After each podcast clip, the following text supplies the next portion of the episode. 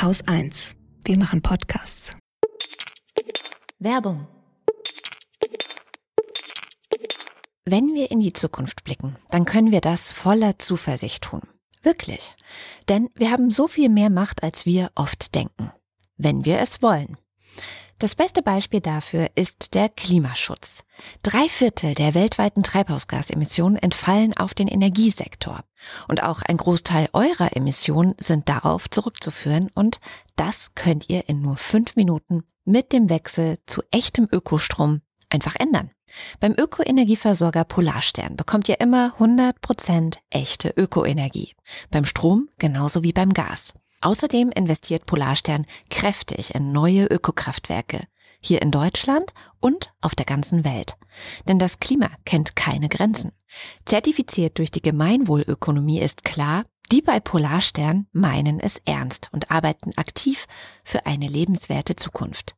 Wenn ihr das genauso toll findet wie wir, dann lohnt es sich wirklich, den Ökoenergieversorger Polarstern einmal anzuschauen. Und mit dem Code Hopeful News bekommt ihr eine 20 Euro Gutschrift auf eure nächste Jahresrechnung.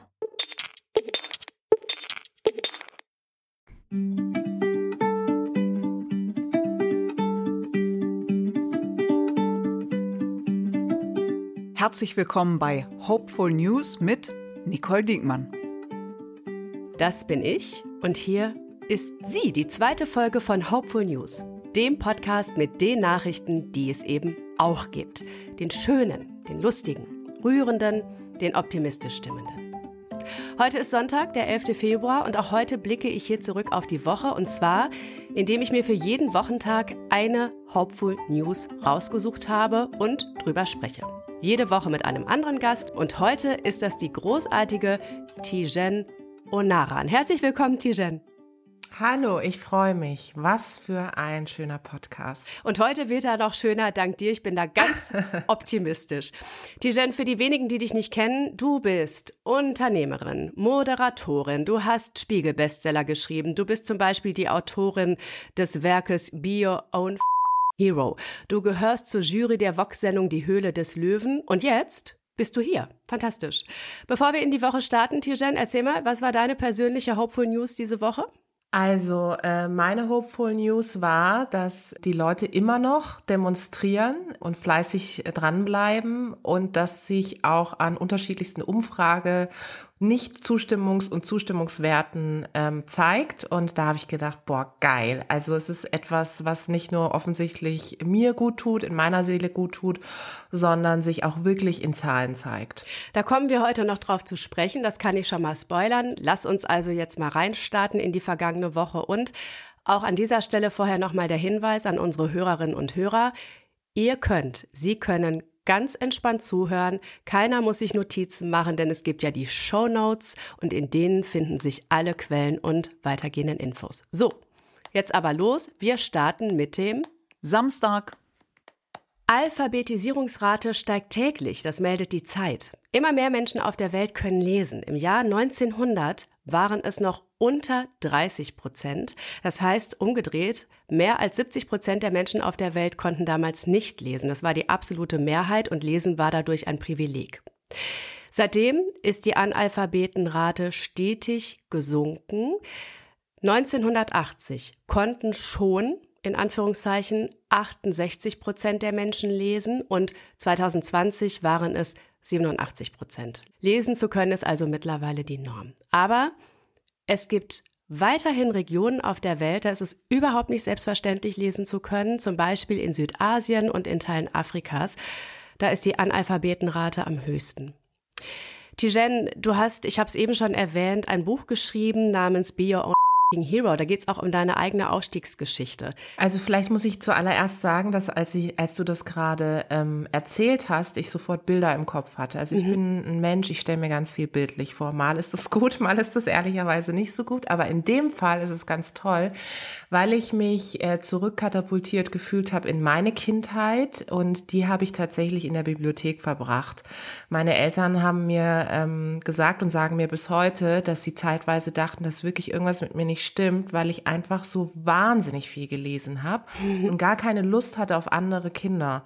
Ich habe mir dann immer Bücher ausgeliehen und dann hatte ich so einen Bibliothekspass, ähm, äh, ja, und dann habe ich natürlich immer alle vergessen zurückzugeben und wurde dann ermahnt und so weiter. Also es war einfach eine ganze Spirale. Aber ich muss sagen, was es mir gebracht hat, ist diese Sprachvielfalt, die ich auch habe und die ich auch heute nutze und bewusst auch einsetze. Und Sprache, ja, Sprache schafft auch Zugang, Sprache schafft auch Aufstieg, aber vor allem eben auch Partizipation. Und ich finde Sprache sowas Schönes. Also ehrlicherweise gerade die deutsche Sprache ist so bunt und ähm, ermöglicht so viel Nuancen und Facetten. Und ähm, ich liebe das ja auch Talkshows beispielsweise zu schauen, Podcasts zu hören. Also das nur mal vorab. Und daher ähm, tut es mir immer im Herzen weh, wenn ich die Zahlen lese, wie viele Menschen tatsächlich nicht lesen äh, können, nicht schreiben können. Und da denke ich, muss man auf jeden Fall ansetzen. Da sind wir in Deutschland schon relativ privilegiert. Auch hier mhm. ist natürlich noch viel zu tun.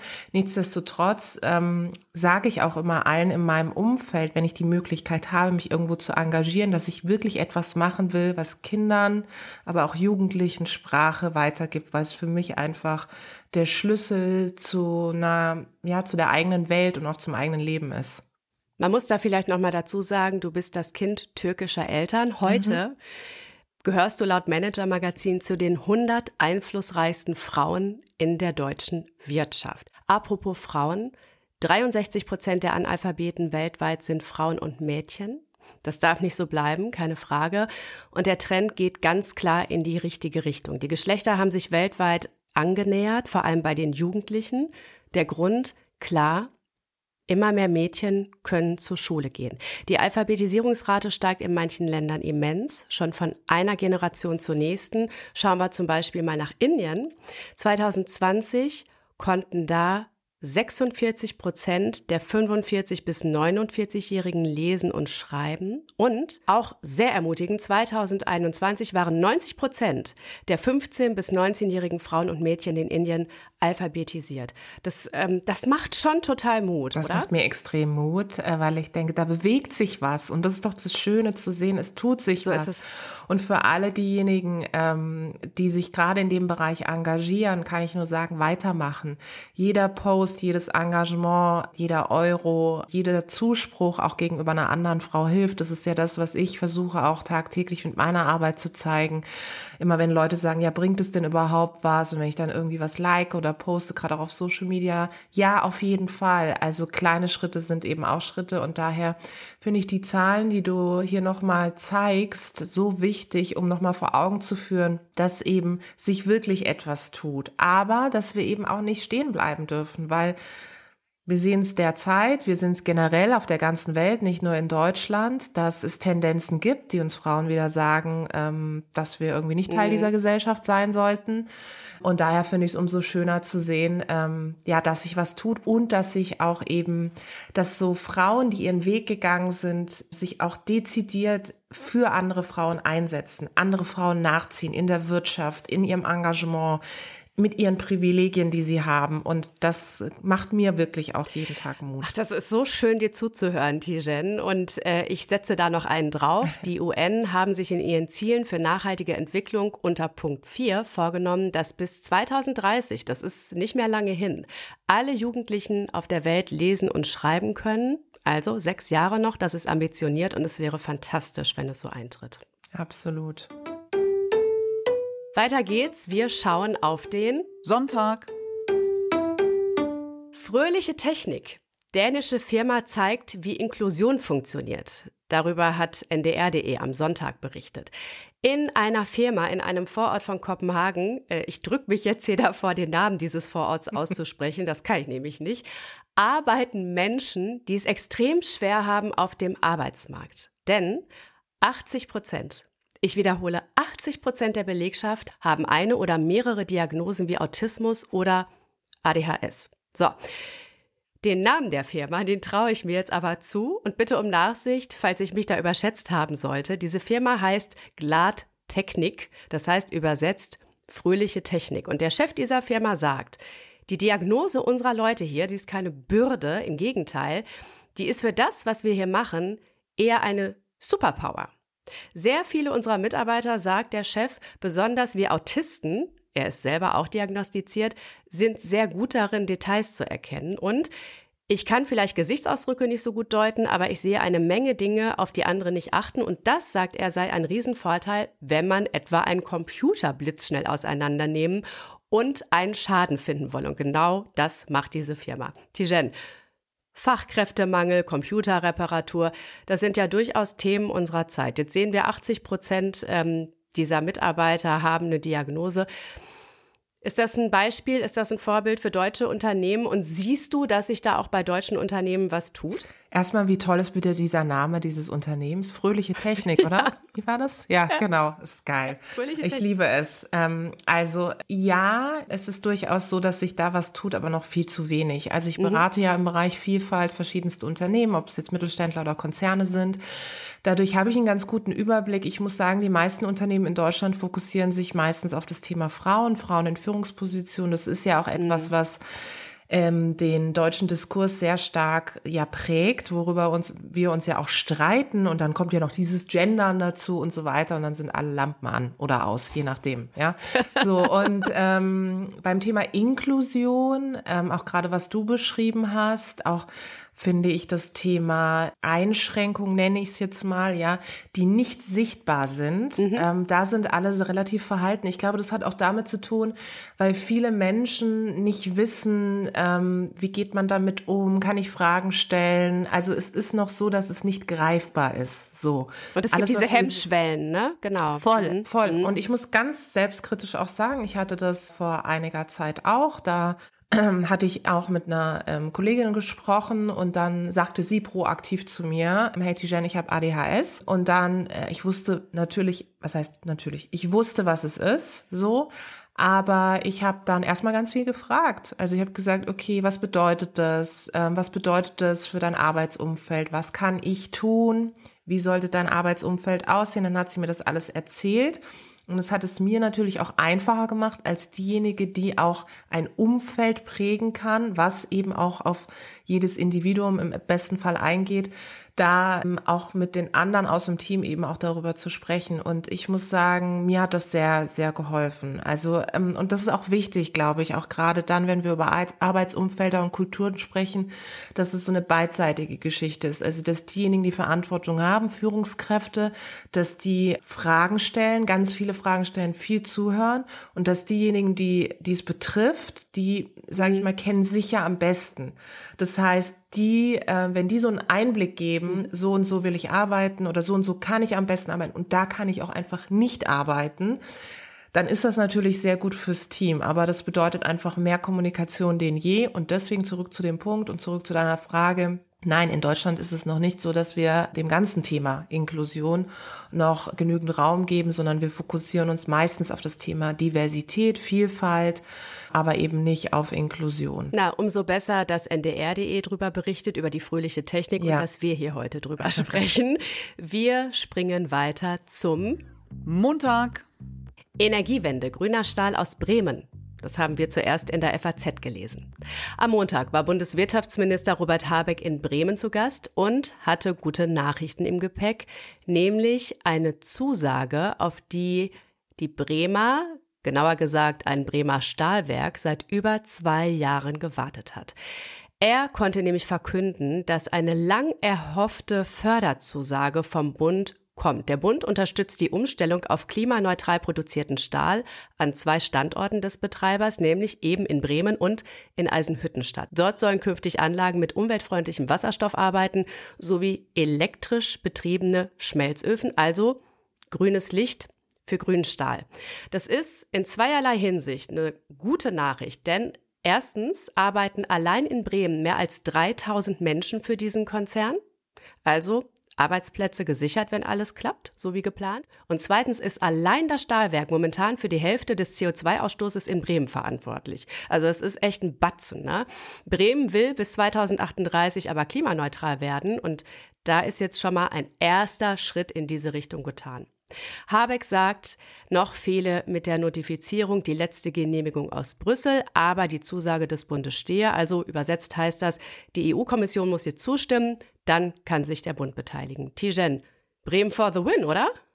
Auf jeden Fall. Und als jemand, die ja auch mal in der Politik gearbeitet hat, und zwar in verschiedenen Ebenen, also Kommunal-, Landes-, Bundes-, Europapolitik, ich habe wirklich mhm. alles durch, äh, weiß ich, wie zäh diese Prozesse sind und wie zäh auch Zustimmung zu Förderung ist. Es ist wirklich Pain in the weil es ewig lang dauert. Und ich muss auch sagen, ich kenne es jetzt aus der Binnenperspektive als jemand, die sozusagen auf der anderen Seite, also auf der ähm, Genehmigungsseite saß, ja, mhm. in Institutionen gearbeitet hat, gerade auch im Europäischen Parlament. Und dann auch als jemand, die selbst vor Jahren mal die verrückte Idee hatte, ein Projekt im Bereich Geschlechtervielfalt ähm, über die EU fördern zu lassen. Es scheiterte einfach dann daran, dass wir irgendein Dokument nicht rechtzeitig eingereicht haben, weil wir es halt überlesen haben, mm. whatever. Und dann war auch vorbei. Ja, sozusagen. Aber ich weiß, dass wir daran, ich glaube, bestimmt zwei Monate saßen und es ist noch wenig. Also so. Und insofern freut mich, freut mich das doppelt. Einerseits äh, für die Leute, ähm, die dieses Projekt auf die Beine stellen, weil ich mhm. weiß, wie zäh es ist. Andererseits ehrlicherweise auch für Habeck einfach mal mit guten News durch die Gegend zu laufen. ja, so, so, ich glaube, das ist für sein Seelenheil vielleicht auch gar nicht schlecht. Und ja, Bremen for the win ist es auf jeden Fall gut. Und es zeigt ja auch, dass sich etwas bewegt. Und ich glaube, und nicht an, nicht, ich glaube, ich bin der festen Überzeugung, dass es mehr denn je in der, in dieser Zeit das Zusammenspiel von Politik und Wirtschaft braucht. So. Und das ist doch ein schönes Beispiel, dass wenn beide Seiten sich zusammentun, ja, und eben nicht zu bürokratisch denken, mhm. dass man wirklich Wirtschaft nachhaltig im Sinne der Nachhaltigkeit, aber auch wirtschaftlich im Sinne der Wirtschaftlichkeit prägen kann. Und dazu braucht es eine Politik, die eben nicht so bürokratisch ist und nicht auf jede Förderrichtlinie super viel Wert legt, sondern einfach sagt, hey, um, ähm, let's go. Das wäre meine nächste Frage, beziehungsweise es ist sogar meine nächste Frage. Da bin ich mal ganz mutig. Du hast eben gesagt, Binnensicht, also aus deiner ehemaligen politischen Arbeit, das war für die FDP, wenn ich das richtig weiß, mhm. schon ziemlich lange her. Heute bist du ja näher an der Wirtschaft dran. Wie erlebst du das? Wartet die Wirtschaft eigentlich nur darauf, dass die Politik mal in die Pusche kommt, was nachhaltige Transformation angeht? Also ich glaube, es ist so, ein, so eine Hin- und Her-Zerrissenheit, weil einerseits einerseits natürlich jeder, der in der Wirtschaft mhm. ist, weiß, ähm, es ist eigentlich ganz gut, wenn die Politik sich nicht so viel einbindet, weil so als Unternehmer, Unternehmerin findest du es nicht so cool, mhm. wenn der Staat dir so viele Dinge vorgibt, ja, Stichwort Quoten und so, ja. Deswegen reagieren ja immer alle so allergisch, weil sie sagen, naja, ich weiß schon mhm. selber, wie ich mein Unternehmen führen kann. Ich glaube, trotzdem braucht es an der einen oder anderen Stelle auch klare Vorgaben, aber es ist ein anderes Thema. Und auf der anderen Seite merke ich gerade jetzt in dieser Zeit, wo wir viel politischer sind denn je und unsere Lebensbereiche im wahrsten Sinne des Wortes politisiert werden, merke ich, dass bei ganz vielen Unternehmenslenkern und Lenkerinnen dieses Momentum entsteht zu sagen, ähm, ich will eigentlich mehr politische Teilhabe. Also sowohl ich als Person möchte mich politischer mhm. einbringen, als auch gern mehr Verantwortung der Politik zu sagen, hier habt ihr Möglichkeiten, euer Unternehmen nachhaltig für die Transformation aufzustellen. Und ich glaube, der, der, die Entwicklung wird in die Richtung gehen, dass wir definitiv auch mehr Wirtschaftsköpfe in der Politik brauchen. Das ist der mhm. Schlüssel. Mhm. Weil wenn du dir die Politik derzeit anschaust, und zwar ehrlicherweise durch jede Partei, haben wir da Menschen sitzen, die einfach immer schon Politik gemacht mhm. haben.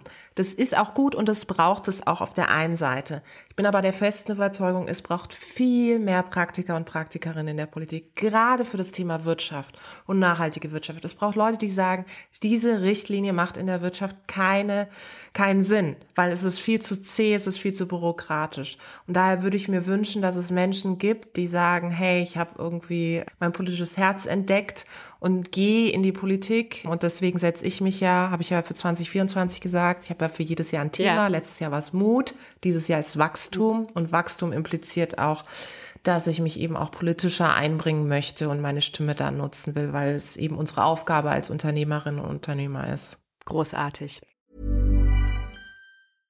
Imagine the softest sheets you've ever felt. Now imagine them getting even softer over time. That's what you'll feel with Bowl and Branch's organic cotton sheets. In a recent customer survey, 96% replied that Bowl and Branch sheets get softer with every wash. Start getting your best night's sleep in these sheets that get softer and softer for years to come. Try their sheets with a 30-night guarantee. Plus, get 15% off your first order at bowlandbranch.com. Code BUTTERY. Exclusions apply. See site for details. Wir gehen weiter zum Dienstag. Digitalisierung. Chatbot soll Zugang zur Therapie verbessern, schreibt die MIT Technology Review.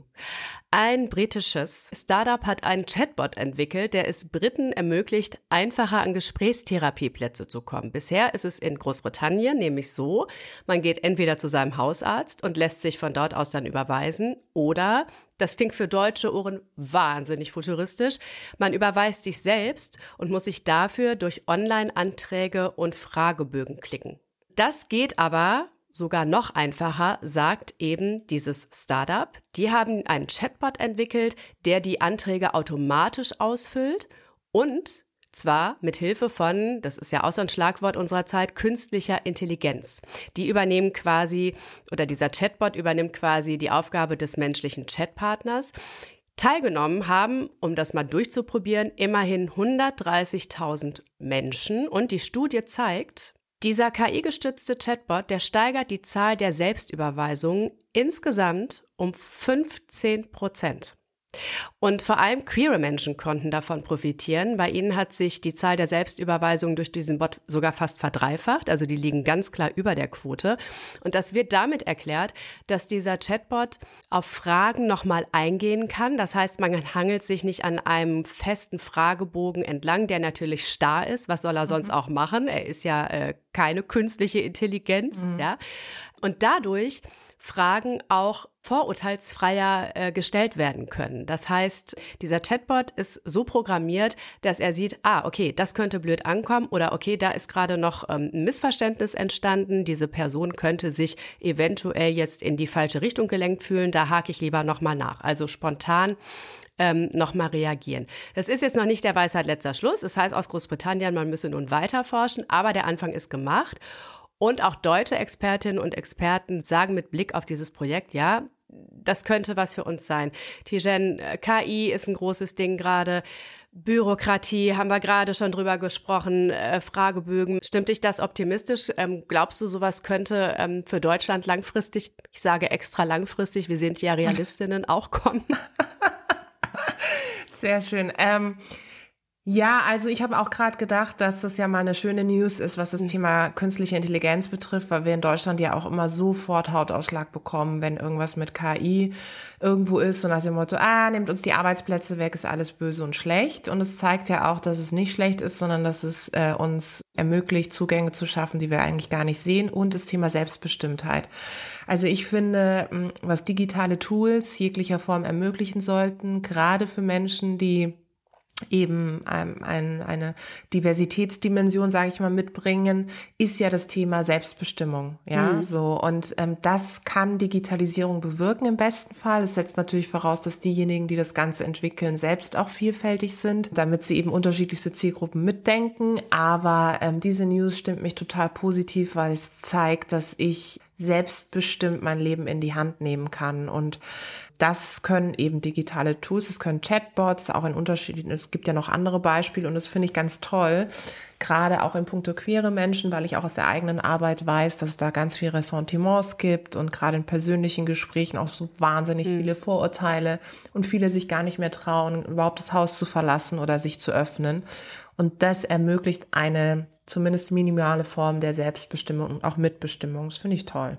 Und es ermöglicht, du hast eben, finde ich, was ganz Wichtiges gesagt, auch eine differenzierte oder differenziertere Debatte über KI. Ne? Also ja. un, unbestritten birgt KI total große Gefahren in sich und man sieht auch wieder, dass wir hier anscheinend sehr spät draufspringen, diese Diskussion mal zu führen. Aber ähm, KI ist ja nicht per se böse oder schlecht. So und äh, das ist eben auch ein schönes Beispiel dafür, wie großartig gewinnbringend und für manche Menschen tatsächlich auch das Leben auf unfassbar positive Weise ähm, verändernd KI sein kann. Ne? Ja, absolut. Und ich meine, ähm, jeder, der sich jetzt so ein bisschen mit digitalen Tools auseinandersetzt, wird ja für sich selbst auch schon hier und da auch Erleichterung finden. Also ja. ähm, es geht ja nicht, also es ist ja nicht immer das ganz große Ganze. Es fängt ja auch bei Alltagsdingen an. Manchmal mhm. ist es auch bitter, ehrlicherweise. Ich habe vor kurzem gedacht, ne, jetzt ein ganz anderer Bereich, trotzdem, glaube ich, sehr nachvollziehbar für alle, die zuhören. Vor kurzem gedacht, ey, wie habe ich früher eigentlich Straßen gefunden ohne Google Maps? Also wirklich, also gut, dann habe ich irgendwelche Leute gefragt, aber die wussten es dann auch meistens nicht. Und jetzt denke ich, was für eine Erleichterung, von A nach B zu kommen und gerade. Ich darf jetzt wieder auf Beifahrersitze sitzen. Ich kann nämlich keine Karten lesen und ich wurde von meinen Freundinnen immer nach hinten verbannt und vorne durften dann die sitzen, die, die Karten weiß. lesen konnten. Ja, ganz genau. Und jetzt ja. bist du wieder Queen, weil du so, so. so. Weil du einfach dabei bist. Ja, bist back to the game. So sieht's aus. Ja, und alles so, boah, hast du schon gesehen, die sitzt wieder vorne, was geht ab, ja? Und du ja, die Nicole, toll. Ich sag natürlich nicht, dass Google Maps mein bester Freund ist. Nein, aber das ist so, und ich glaube, da muss man sich auch immer wieder vor Augen führen. Das ist ja bei jeder Entwicklung so. Und was mich halt in Deutschland wirklich immer abgrundtief nervt, wir sind Meister und Meisterinnen in diesem Aber. Ist euch das schon mal aufgefallen? In jedem, in jeder Diskussion, auch auf Social Media oder, an, oder in so politischen Diskursen oder generell auch in Diskussionen, es ist immer, du sagst was Schönes und dann, und dann kommt irgendjemand und sagt, mm. total richtig. Mm. Aber du musst ja auch noch, und dann weiß ich, okay, es kommt irgendwas. Wir können irgendwie es nicht genießen, dass etwas auch einfach mal gut oder sei es drum okay ist. Und das ist doch das Tolle. Deswegen finde ich deinen Podcast auch so toll. Ach, ja, Tijen, es geht, es geht runter wie Öl ähm, und ist eine hervorragende Überleitung zum Mittwoch. Tracy Chapman and Luke Combs gave America a rare gift. Harmony, schreibt die New York Times. Harmonie auch in diesen Zeiten ein rares Gut, wenn man nicht genau hinguckt, so wie wir das hier gerade tun in diesem Podcast. Und zwar haben Tracy Chapman und der Country-Sänger Luke Combs am vergangenen Sonntag bei den Grammys nochmal den wie soll ich sagen, es ist mittlerweile ein Evergreen Dauerknaller Fast Cars performt. Wir hören mal kurz rein.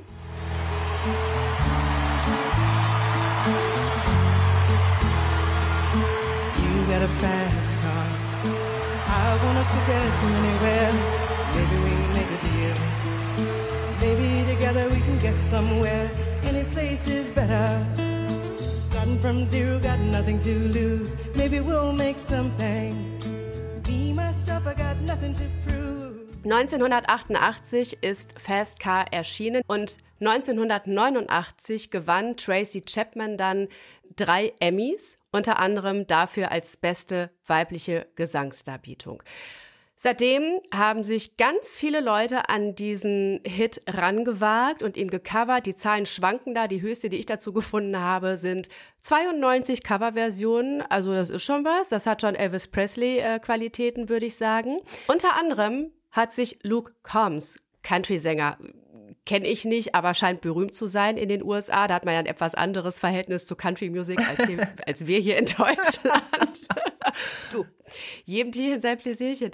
Also Luke Combs ist ein bekannter Country-Sänger, hat sich gedacht, 91 ist super, ich bin die Nummer 92, auch ich singe jetzt nochmal Fast Cars, ist ein super äh, Hit. Und es hat ihm nicht geschadet, würde ich mal sagen. Er hat nämlich dafür einen Preis gewonnen, unter anderem 2023 den Country Music Association Award. Und Tracy Chapman hat den 2023 auch gewonnen und damit ist sie die erste Person afroamerikanischer Herkunft in der 57-jährigen Geschichte dieses Awards, die äh, den Preis für den besten Song gewonnen hat. So, und nun haben die beiden sich gedacht, es ist 2024, das, der Song geht immer, wir mögen uns, es sind Grammys, wir haben an dem Sonntagabend nichts vor, komm, wir machen das nochmal, wir singen das Ding nochmal zusammen, haben sie gemacht und jetzt, was ist passiert? Mittwoch schoss dieser Song an die Spitze der iTunes-Charts. Man muss sich das einmal auf der Zunge zergehen lassen. Das ist ein Lied aus 1988, das ist 36 Jahre her. Da gab es iTunes noch gar nicht, da gab es Pac-Man. Das war der heiße Scheiß. So, ähm, Tijen, das, äh, das ist gerade anscheinend so ein Ding, denn ähm, auch Sophie Alice mhm. Baxter ist nach 23 Jahren mit ihrem Song Murder on the Dance Floor wieder in den Charts, weil der im Film Swordburn mhm. zu hören ist. Mm, also der Trend geht zum Comeback. Wen wünschen wir uns noch? Wer kommt jetzt noch zurück? Was meinst du? Was wäre dein persönlicher Hit-Favorit? Ah, da gibt es so viele. Also einmal finde ich so viele Lieder von Whitney Houston ganz toll. Ähm, ich habe auch den Film ja. gesehen, der war letztes Jahr, glaube ich, im Kino. Ganz, tragische, Geschichte. Und die ne? hat so tolle mhm. Lieder. Übrigens hat die sich auch relativ früh auch mit anderen Frauen zusammengetan. Die hat auch so ein Lied mit Mariah Carey gemacht und so. Also ich finde, da wäre es auch mal Zeit, wieder die, die, Lieder wieder rauszuholen. Aber weißt du, was das mhm. zeigt? Oder wisst ihr, was das zeigt?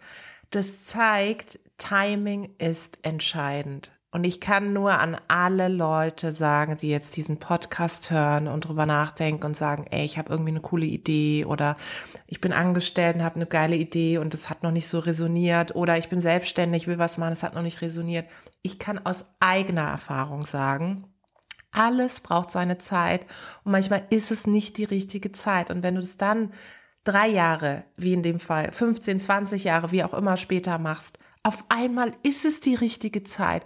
Man braucht einen langen Atem.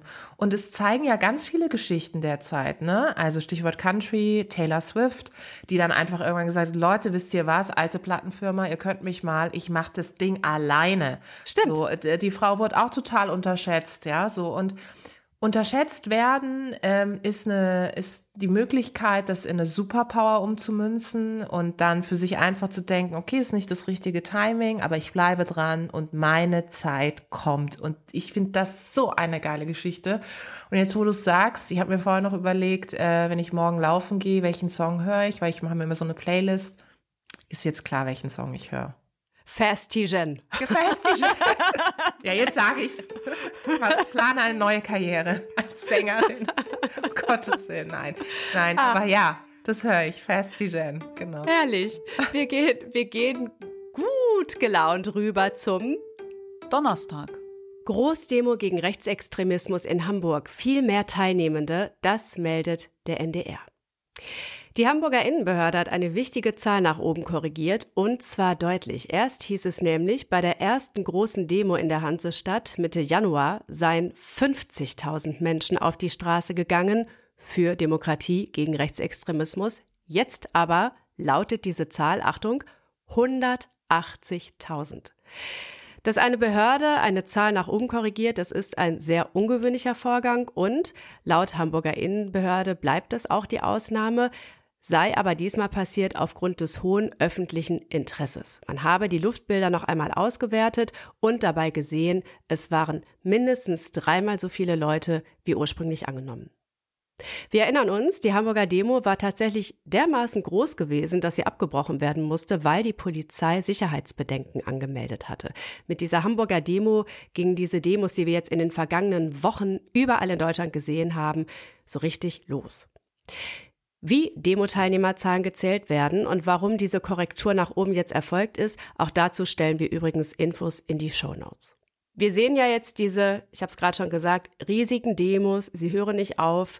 In Berlin letzten Samstag mindestens, muss man ja sagen, 150.000 Leute. In ganz Deutschland sollen es letztes Wochenende laut Bundesinnenministerium rund eine halbe Million Menschen gewesen sein. Und da haben nicht mal alle Bundesländer die Zahlen gemeldet. Also es sind mindestens. Wir können gesichert sagen, es gehen sehr viele Leute auf die Straße, zeigen Gesicht. Also die bisher schweigende Mitte ist jetzt laut geworden und sichtbar. Wie erlebst du das, auch in deinem Umfeld und in deinem Alltag? Ja, ich finde das ganz toll eben zu sehen, weil es tatsächlich Mut macht und Mut für diejenigen macht, die sich die Frage stellen, bin ich in diesem Land eigentlich überhaupt noch willkommen? Und was ich auch ganz toll finde, ist, dass diese Demos ja ähm, ein Stück weit am ähm, Abendbrottisch weitergehen. Also ich muss sagen, ich äh, habe noch nie so viele Diskussionen mit meinen Freunden und Freundinnen über Politik geführt wie in den letzten Wochen und Monaten. Ich hatte im letzten Jahr ein total politisches Weihnachten, politisches Silvester, weil wir sowohl unterm Tannenbaum als auch äh, an unserem, bei unserem Silvesterdinner bei Raclette ähm, darüber gesprochen haben, wie die aktuelle politische Lage ist. Ich muss sagen, das hatte ich die letzten Jahre null. Ähm, ich rede immer, wenn ich mit meinen Eltern telefoniere, geht es sofort um Politik. Jetzt äh, sind die zwar politisch interessiert, aber war noch nie so interessiert wie derzeit. Also Politik ist in all unseren Lebensbereichen angekommen und wenn man etwas positiv sehen will, was unsere Zeit derzeit prägt, ist, dass die Menschen durchaus politisch sind. Der Überzeugung bin ich total. Und sie wollen sich auch einbringen und auf die Straße zu gehen und sichtbar zu sein und auch mit anderen Seite an Seite, Schulter ähm, an Schulter für Demokratie einzustehen, zeigt ja auch, dass sie ihre Stimme, ihre Präsenz, ihre Sichtbarkeit nutzen. Und das finde ich schön. Aber auch für diejenigen, die vielleicht gesagt haben, aus unterschiedlichsten Gründen kann, konnte ich nicht teilnehmen, vielleicht wollte ich es auch nicht, warum auch immer. Ich glaube, auch die führen zu Hause die Gespräche, ob mit sich selbst oder auch mit Familienmitgliedern über Politik. Also es berührt alle.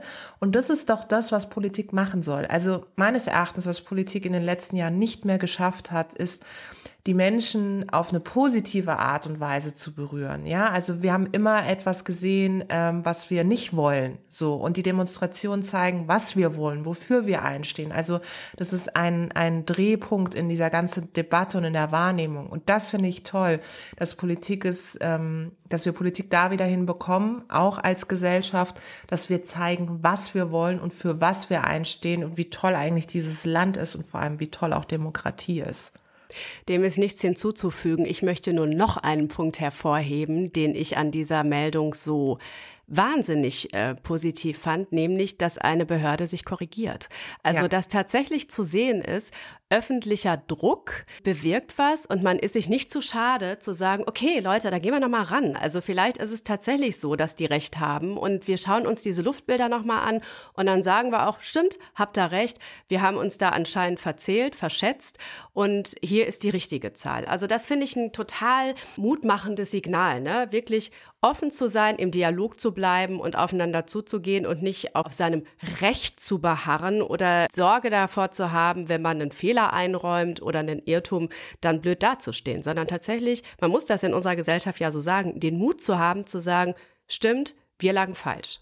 Und jetzt wissen wir auch, was es für eine Behörde bedeutet. Also was glaubst du, wie viele Vorlagen darauf und runter gegangen sind, bis man gesagt hat, alle stimmen dieser Vorlage zu, dass wir die Meldung korrigieren. Ja, kleiner Scherz. Nein, aber ich weiß, ähm, was du meinst, sehe ich genauso. Also ich finde es auch total beeindruckend. Wir gehen weiter zum Freitag. Die März-Ausgabe der britischen Vogue ist die letzte unter der Leitung des bisherigen Chefredakteurs Edward Annenfull. Dass er geht, das ist kein Grund zur Freude, aber ist auch kein Anlass für Trauer. Der Mann bleibt dem Condé Nast Verlag erhalten. Er wird seine Miete also weiterzahlen können. Nee, also was tatsächlich schön ist an dieser Meldung, das ist seine Bilanz. Sein letztes Cover wollte er Frauen widmen, hat er gesagt, und hat er dann auch getan, hat direkt 40 weibliche Ikonen zusammengebracht, darunter US-Talkmasterin Oprah Winfrey, Jane Fonda, Super-Ikone und Models wie Kate Moss, Naomi Campbell und Chrissy Turlington. Wer unter Animals Ägide aber auch auf dem Cover zu sehen war, waren Menschen mit Behinderung. Und Animal sagt der Nachrichtenagentur AP zufolge, dieses Cover aus dem vergangenen Jahr sei einer der stolzesten Momente seiner Karriere gewesen. Annifuls Nachfolger an der britischen Vogue-Spitze, auch das nochmal schön, hat jetzt eine Frau übernommen, nämlich Chioma Nandi. Tijen, die Vogue. Unterschätzen wir die in ihrer gesellschaftspolitischen Bedeutung? Weil das sind ja schon äh, Marker, die die da gesetzt haben mit ihren Covern ne? und äh, immer wieder setzen. Unterschätzen vielleicht, aber vor allem, was wir sehen an diesem Beispiel ist, wie wichtig es ist, wer so ein Blatt macht. Und das weißt du ja besser als ich. Du kommst aus der, mhm. aus dem Bereich, dass auch Journalismus, finde ich, eine ähm, tolle Möglichkeit bieten kann, Menschen Aufmerksamkeit zu bieten, die wir vielleicht noch gar nicht gesehen haben oder Menschen auch nochmal auf besondere Art und Weise zu würdigen, zu ehren.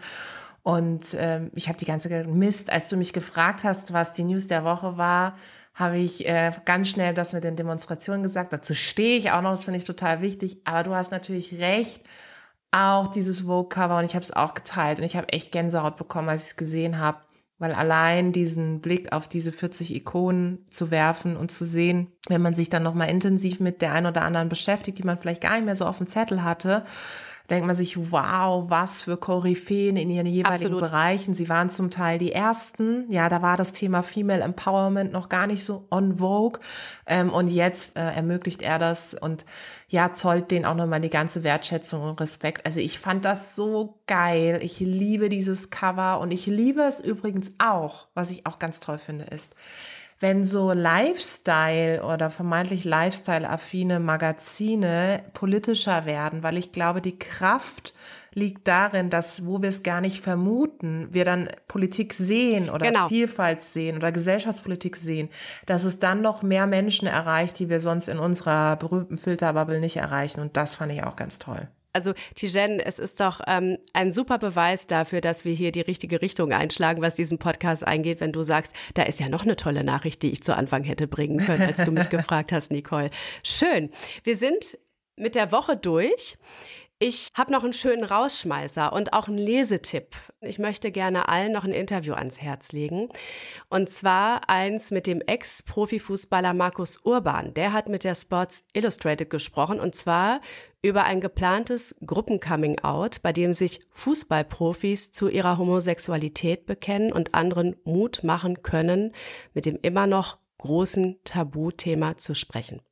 Urban spricht in diesem Interview über seine eigenen Erfahrungen, wie er an die Namen derjenigen gekommen ist, die mitmachen wollen und wie das Projekt finanziert wird. Er sagt, wir müssen den Teufelskreis durchbrechen und am 17. Mai soll es soweit sein, dann soll diese Aktion starten. Da werden wir hier bei Hopeful News sicherlich noch drüber sprechen. Tijen, hast du noch was hinzuzufügen? Nur, dass ich es einfach grandios fand. Es hat wahnsinnig viel Spaß gemacht. Ich freue mich, wenn wir das an anderer Stelle fortführen. Und Hopeful News, was für ein genialer Titel für diesen wunderbaren Podcast. Es macht richtig Spaß. Und ich finde, so nochmal auf die Woche zu schauen, zu sagen, was war eigentlich gut, ja, ähm, das ist richtig toll. Das ist was fürs Herz und fürs Hirn. So soll es sein. Ich gebe das zurück. Es war wirklich großartig mit dir, Tijen. Komm gerne wieder. Das war sie, die zweite Ausgabe von Hopeful News. Ich hoffe, es hat Ihnen und euch auch gefallen. Und falls ja, Abonniert uns, abonnieren Sie uns, empfehlt uns sehr gerne weiter und lasst Sterne da, bewerten Sie uns. Ich wünsche allen eine schöne Woche mit guten Nachrichten, die ihr und Sie uns übrigens gerne schicken könnt. Am besten geht das an meine Kanäle, zum Beispiel bei Instagram oder Blue Sky oder Threads. Von mir aus auch an X, ehemals Twitter. Dafür schon mal danke und auch keine große Überraschung. Ich heiße auf all diesen Plattformen Nicole Diekmann. Danke nochmal, liebe Tijen, dass du heute dabei warst. Das hat wirklich riesigen Spaß gemacht. Und danke auch an das Team dieses Podcasts, an Steffi Groth, die hat diese Sendung nämlich redaktionell vorbereitet, und an Haus 1, denn Hopeful News ist eine Haus 1 Produktion und geht nächste Woche weiter. Uns gibt es jeden Sonntag neu und zwar überall da, wo es Podcasts gibt. Eine Produktion von Haus 1. Hopeful News wurde euch präsentiert von Polarstern, dem Ökoenergieversorger, der es ernst meint. Weitere Infos zu Polarstern findet ihr in den Shownotes und wenn ihr mit dem Code Hopeful News zu Polarstern wechselt, dann erhaltet ihr eine 20 Euro Gutschrift auf eure nächste Jahresrechnung. When you make decisions for your company, you look for the no-brainers. And if you have a lot of mailing to do, stamps.com is the ultimate no-brainer. It streamlines your processes to make your business more efficient, which makes you less busy. Mail checks, invoices, legal documents, and everything you need to keep your business running with Stamps.com.